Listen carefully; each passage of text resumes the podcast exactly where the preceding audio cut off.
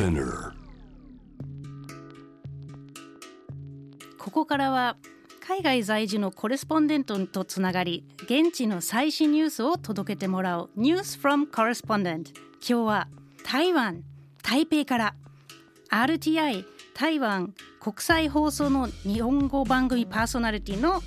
中野理恵さんです。こんばんは。嗨，大家好，我是李慧。皆さんこんばんは、中野理恵です。大家好。いやー台湾いいですね。私はずっと台湾に行きたかったんですよ。あ、そうなんですね。そうすごくその台湾旅行に憧れていてもう朝から晩までこう、もうグルメもうずーっとこう食べていきたいなって思ってたら、はい。結局コロナ禍になってしまってあらららら。行けてないんですよねもう行きたいそうなんのにですね。ぜひ来てほしいです。グルメ本当いっぱいありますからね。え一番太りますよ。それは それは心配ですがえ一番食べるべきなのは何なんでしょそうですね。いろいろありすぎて、もう一つに選べないんですけど、今の時期ならやっぱり南国フルーツです。うおーフルーツフルーツ美味しいし安いんですよ。あ安いのもいいですねあーもう、はい。今年はまあちょっと高いみたいなんですけど、それでもやっぱり日本と比べるととても安いので、たっぷりいろんなフルーツが食べられます。え例えばどんなフルーツ？やっぱりこの時期だったらマンゴーでしょ？台湾マンゴーパイナップルでしょ？この辺りはもう絶対押さえておいてほしい。そしてドラゴンフルーツ。ああんまり日本だと馴染みがないですよね。そうなんですよ。でもこれも本当に美味しいんですよ。ぜひ食べてもらいたいです。どんな形でドラゴンフルーツ食べるんですか？ドラゴンフルーツ自体はですねもう本当にあの見た目がすごく独特でどうやって食べるんだろうって悩むんですけど皮を剥いてしまったら中は本当にあのつぶつぶの種がいっぱいついた簡単に一口パクッと食べられるフルーツなのでもうそのままいっちゃうそのままいっちゃう感じですね。はいそのままいっちゃいます。はい。わかりました。じゃあ私が台湾行ったらもうドラゴンフルーツいっちゃいます。はい、ぜひ食べてください。はい。さて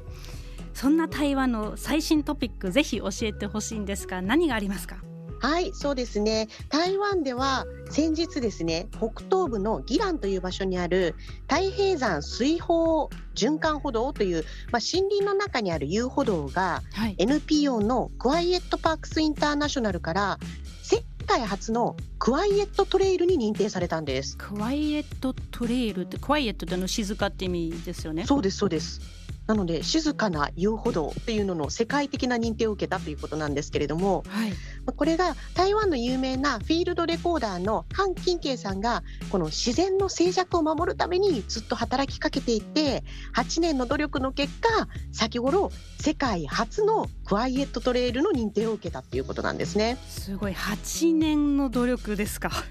そうなんですよそれってやっぱりどどんなそうどんな努力なさったんでしょうか？やっぱりその自然を大切に守りたい。もうやっぱり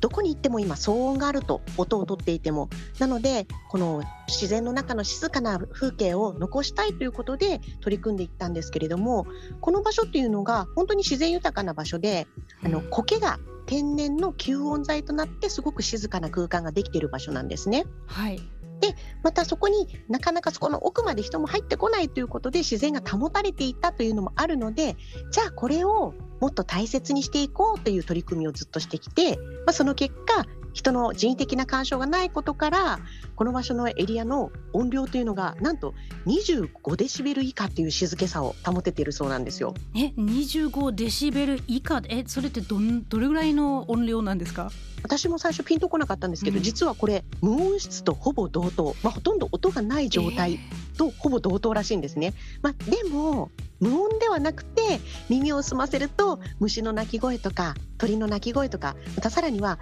葉っぱが擦れ合う音なんかも聞こえるそうなんです。すごい。なので要するに私たちは本来、まあ、聞うんくべきだった、あるいは聞こえてきたはずだった音がやっとまた聞こえるっていうことですよね。そうなんですよね。だから普段は私たちのね喧騒で隠れてしまっていた音が改めて聞くことができるという場所に認定されています。素晴らしい日本人も絶対行きたい人が多いと思うんですけどドイツ人もこれは気になりますね、もうドイツ人は大自然が大好きで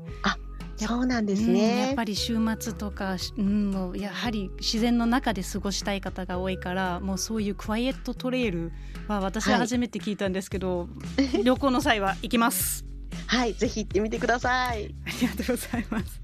さてもう一つトピックがあるかと思うんですけれどもどんなニュースでしょうか、そうなんですよ。あの今月7月1日からですね、台湾ではマイボトル持参でドリンクを買うと5元割り引かれるというのが始まったんです。おお5で元このはい、まあ5元というのが今ですね、日本円がちょっとねあの下がってますので、だいたい日本円にすると23円ぐらい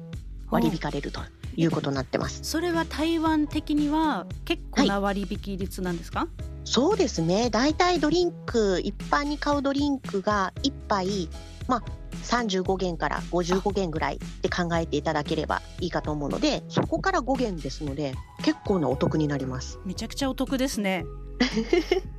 そうなんですよ。でこれがですね実はまあ2050年のネットゼロエミッションの目標に向かって環境に配慮してまあ皆さんマイボトルを持参してゴミを減らしましょうという政策なんですね。はい。でもともと過去にも数年前にも推進はしてきたんですけれども今回はまあ政府がちょっともう一歩踏み込んだ感じの新政策ということで実施しています。なのですまあ、ごいはい結構対象店舗も多くて今回はコンビニエンスストアとかファストフードチェーンあとドリンクスタンドチェーン台湾いっぱいあるんですけどドリンクスタンドチェーンやあとスーパーのチェーン店とかも含まれていて、まあ、台湾全部で2万以上の店舗でこれが適用されています。これはすごいですね。それは要するにこう台湾の政府がまあ発案したことっていうことなんですね。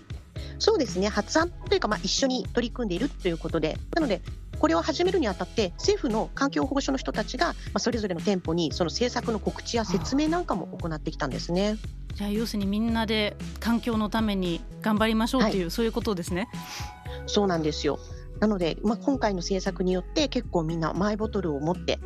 お店を訪れる人も多いんですよね。すごいですね。結構その、お店の中では今までこうまあプラスチック製のコップとかだったんですか？お店自体はあれやっぱりあの紙コップが多かったですね紙コップにプラスチックの蓋がついてるタイプとかあとドリンクスタンドだと、まあ、ちょっと柔らかめのプラスチックカップが多かったんですけれども、まあ、そこを自分のドリンクカップ持ってきましょうっていうことになってます。まあ、ですので、まあ、持ってきたボトルが、まあ、例えばペットボトルだったりとか発泡スチロール製とか、まあ、一般の使い捨ての紙コップとかプラスチックカップなどの場合はその優待は対象外になるので何度もやっぱり使い回せるものを持ってきてくださいという政策ですね。なるほど。うん、まあ私はドイツ人なので。結構ドイツ人っていうのはまあケチっていうか節約上手っていうか その日常生活の中でなるべく節約したい人が多くてこのようにこんな素敵な割引あったら多分もう国民ほぼ全員あの自分の家から何か マイボトルとか多分持参すると思います。そうなんですね。じゃあこれぜひドイツでもね広めていただければと思いますけれどもね。いや素晴らしいアイデアだと思います。それでは中野さん今日は本当に面白いあと環境を意識した話どうもありがとうございました。はい、いいえありがとうございました。Jam, the planet.